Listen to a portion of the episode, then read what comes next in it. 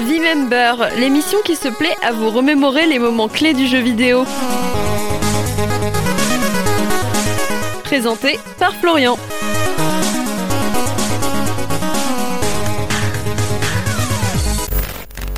Pour l'épisode d'aujourd'hui, je vous propose de revenir sur ce qui est très certainement l'un des jeux les plus populaires et influents de toute l'histoire du jeu vidéo. Vous devez vous en douter, aujourd'hui on va parler de Super Mario Bros.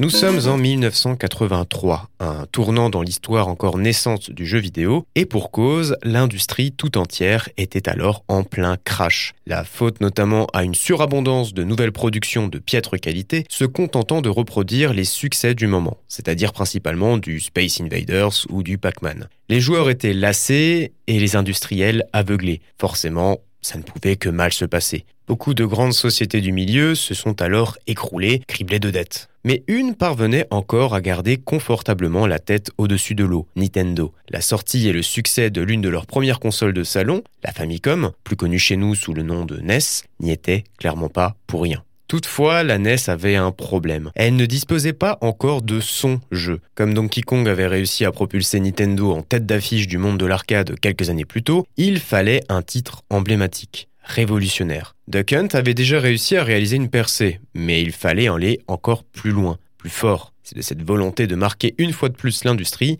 que l'idée de Super Mario Bros naquit et les fondations de ce qui deviendra par la suite un hit incontournable avaient déjà été posées par Nintendo, et ce, lors de la même année. Mario Bros, un jeu d'arcade qui n'avait pas connu le succès escompté l'année de sa sortie, mais qui proposait néanmoins des idées intéressantes que Nintendo comptait bien faire fructifier. Et pour ça, il fallait les dépasser. Si Mario Bros se déroulait sur un seul écran, avec un concept assez vite répétitif, et sans gameplay à la profondeur particulière, Super Mario Bros serait tout le contraire. Déjà, il aurait un défilement horizontal, une prouesse qui n'avait jusqu'alors jamais été atteinte auparavant dans le monde du jeu vidéo. Il aurait plusieurs mondes, plusieurs power-ups, un tas d'ennemis différents, un gameplay disposant d'une physique complexe, donnant une palette de coups vraiment variée, bref, Super Mario Bros serait une véritable révolution. Et pour ça, bah, il fallait se mettre au boulot.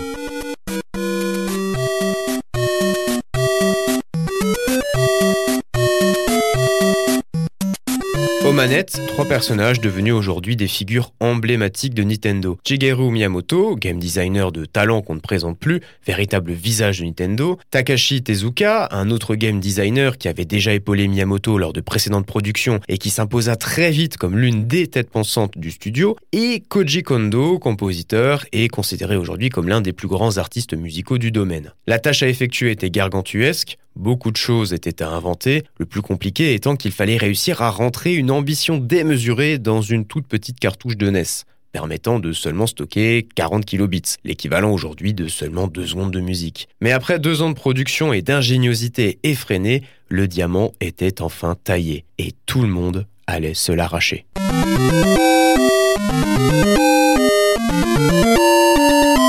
Totalisant aujourd'hui plus de 60 millions d'unités écoulées, en faisant l'un des jeux les plus vendus de tous les temps, véritable killer app pour la NES, Super Mario Bros a réussi le pari de propulser Nintendo au sommet de l'empire des jeux vidéo. Un empire alors à l'état de quasi-ruine au début des années 80, mais que la firme Nippon a su complètement remodeler à son image, établissant de nouveaux codes et surtout établissant le plus grand ambassadeur que le jeu vidéo n'ait jamais connu en la personne de Mario. C'était V-Member, l'émission qui se plaît à vous remémorer les moments clés du jeu vidéo. Rendez-vous au prochain épisode pour un nouveau bain de nostalgie teinté de culture vidéoludique. Prenez soin de vous.